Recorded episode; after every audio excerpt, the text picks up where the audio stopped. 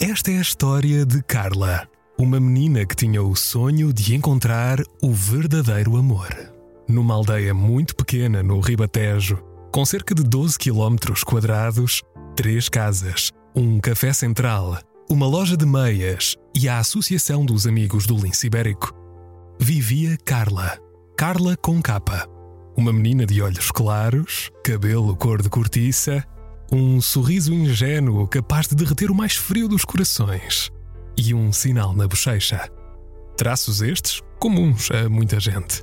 O que diferenciava esta jovem, com 29 anos, nascida a 29 de fevereiro e que tristemente só comemorava o aniversário de 4 em 4 anos, era a forma obstinada com que procurava o verdadeiro amor.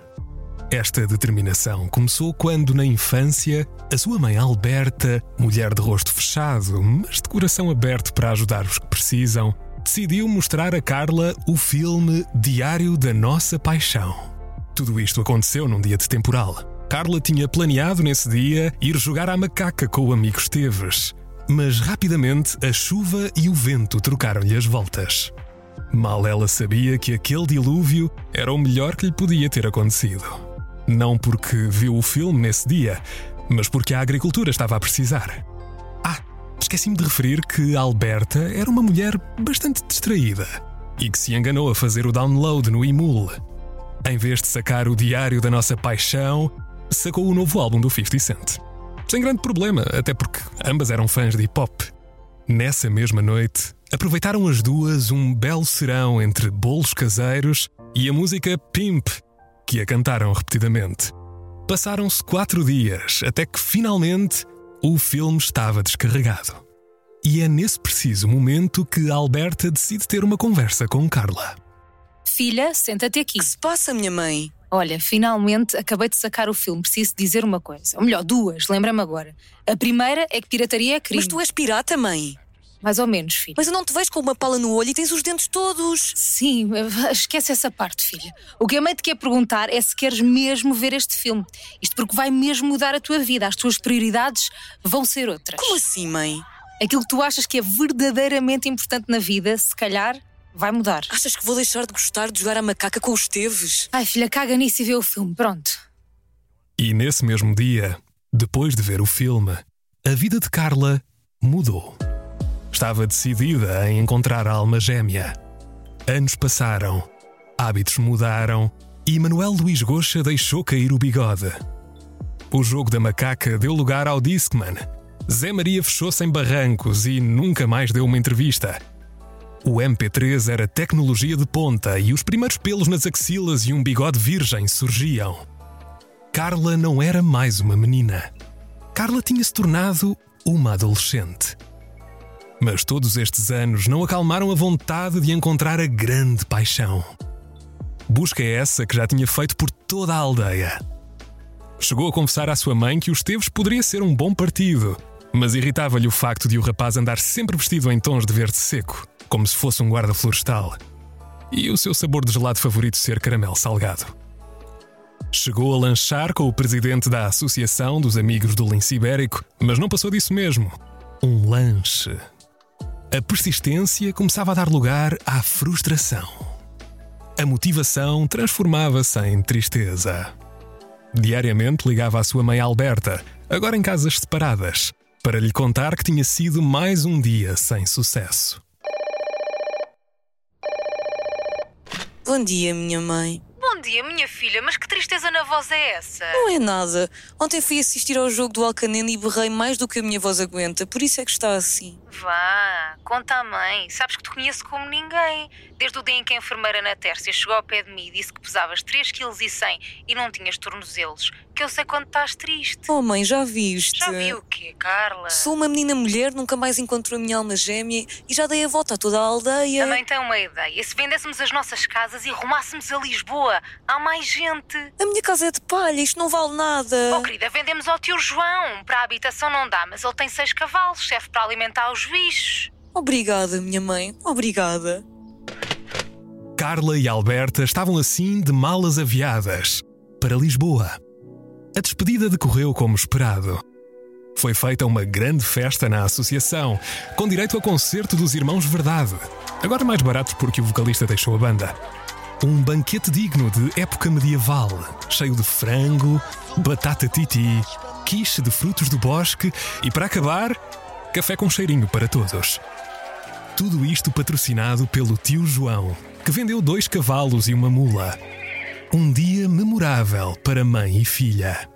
Por motivos diferentes, um dia marcante para Esteves, que via assim partir a sua amiga de infância. Antes de partirem, Esteves segreda algo ao ouvido de Alberta e dá-lhe uma chapada a padrinho. Fita Carla com um olhar de tristeza, como se estivesse a olhar para a vitrine de uma pastelaria e o único doce disponível era a pirâmide de chocolate. Ah! Volta costas e dirige-se para a associação com o objetivo de afogar as mágoas.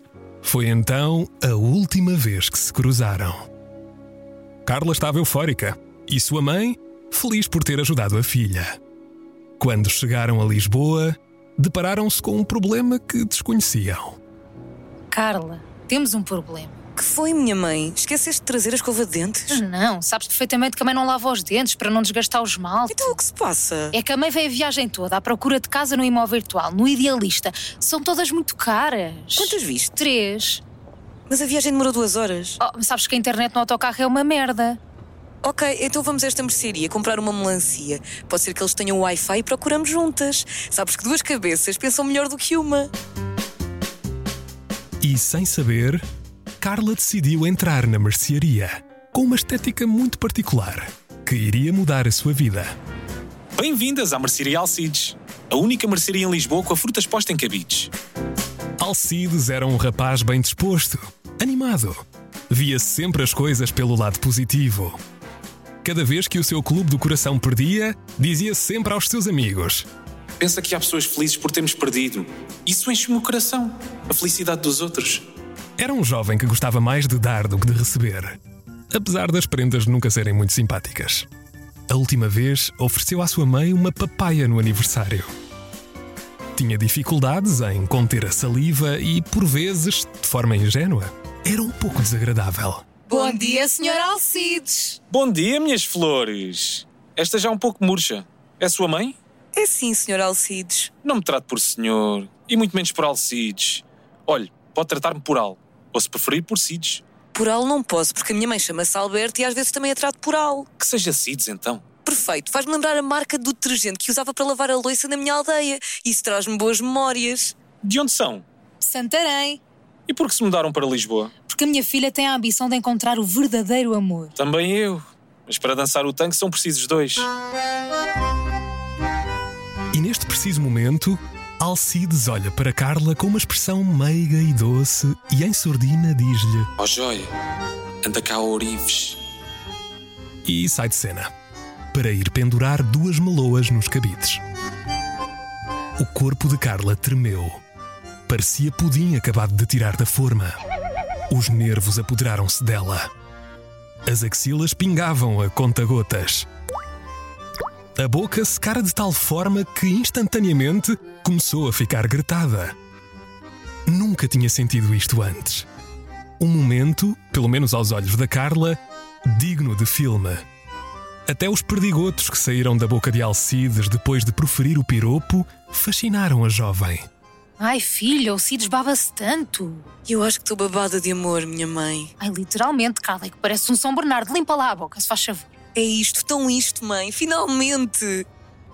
Então vá, procuremos casa aqui em Campo de Ourique. Cides, qual é a posse do Wi-Fi? Bomba Latina! Passados alguns minutos de busca, Carla encontra aquela que parecia ser a casa perfeita.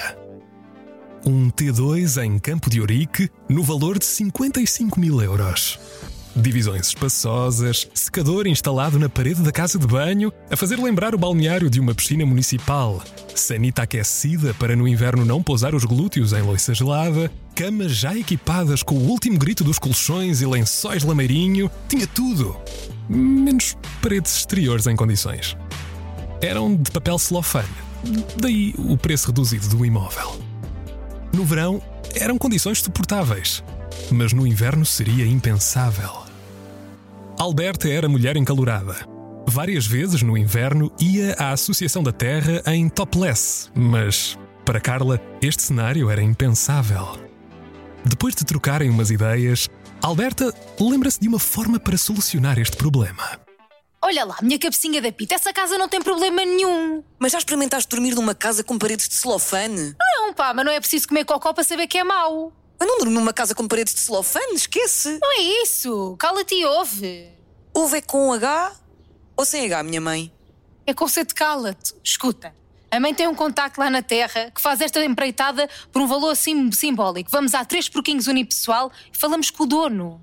Que é unipessoal se eles são três? Agora é só um. Os irmãos foram comidos por um lobo. Pelo menos é a história que se contava lá na associação. Falamos com o dono, acho que ele faz umas paredes de tijolo muito boas e temos o nosso problema resolvido. E assim foi. Casa construída e, finalmente, Carla podia dedicar-se ao que a trouxe a Campo de Ourique. Encontrar a sua alma gêmea que, pelos vistos, estava na mercearia Alcides. Tal como em qualquer romance, tudo começou com umas brincadeiras, olhares, provocações, alguns presentes por parte de Alcides, uns mais conseguidos do que outros. No primeiro encontro que tiveram, Cides ofereceu a Carla uma moldura com a sua cara desenhada. Os olhos eram duas tangerinas, o nariz, um morango, a boca, uma fatia de melão, o sinal de Carla, uma mosca da fruta e o cabelo foi feito com fios de banana. Mas nem por isso o encanto por este homem esmoreceu. De tal forma que acabaram por se juntar. Três anos voaram. Cides, somos felizes juntos. Ah, tem dias. O que se passou? É que eu estou farto de levar com a tua mãe lá em casa a ouvir hip hop. Eu já lhe disse. Mete Prof Jam. Atualiza-te. Já não posso com 50 Cent. Está bem, ma- mas sem ser isso. É que eu ontem fui lavar os pés no bidé e o ralo estava cheio de cabelos outra vez. Mas porquê que tu lavas a cabeça no bidé? São as minhas manias, o que é que queres? Pois, que me irritou um bocado. Eu também não gosto de andar com a casa constantemente babada. Para falar contigo é preciso um guarda-chuva. Isso foi tão feio o que acabaste de dizer, Carla. Não tão feio como as tuas unhas dos pés. Desculpa, Cides, desculpa. Preciso de dar uma volta. De quantos graus? Ai, Cides, estava a brincar. Era para relaxar o, o clima. Então relaxa aí sozinha que eu vou bazar. E saiu porta fora. Voltou cinco dias depois. Apenas porque foi encontrado pelas autoridades. Carla e Alberta meteram a polícia à procura de Cides. Foi descoberto em Ibiza, num barco cheio de gente famosa, nomeadamente o DJ Tiesto. Passados 10 anos, a monotonia tomou conta da relação. Cides tornou-se um homem azedo, como qualquer melancia depois de estar três dias ao sol, sem razão que o motivasse.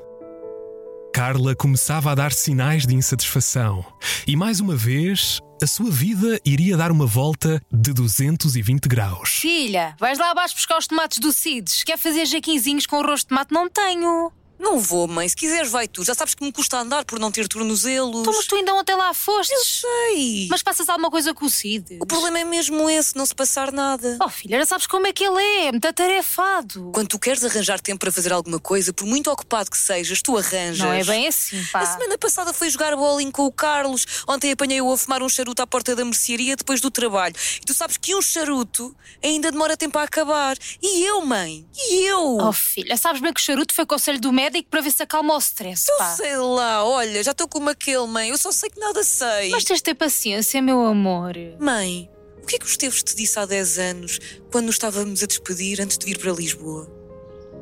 Perguntou se o teu pai era bombista, porque tu és uma bomba. Carla arrepia-se. Os olhos enchem-se de lágrimas como se tivesse cataratas. Porquê é que não me contaste isso antes? Eu queria que experimentasses, tivesses mundo para depois decidires, mas no fundo eu sempre soube que era os teus. Vamos embora, minha mãe. E a casa? E o O Cides? Cides que se foda, que meta os charutos onde o sol não brilha. Quanto à casa, metemos à venda e ficamos a dormir na associação por uns tempos. E nunca mais voltaram a Campo de Ourique. O resto da história é muito relevante. O que realmente importa é que Carla acabou por fechar com Esteves a melhor parceria de todas: a do Elixir do Amor Eterno.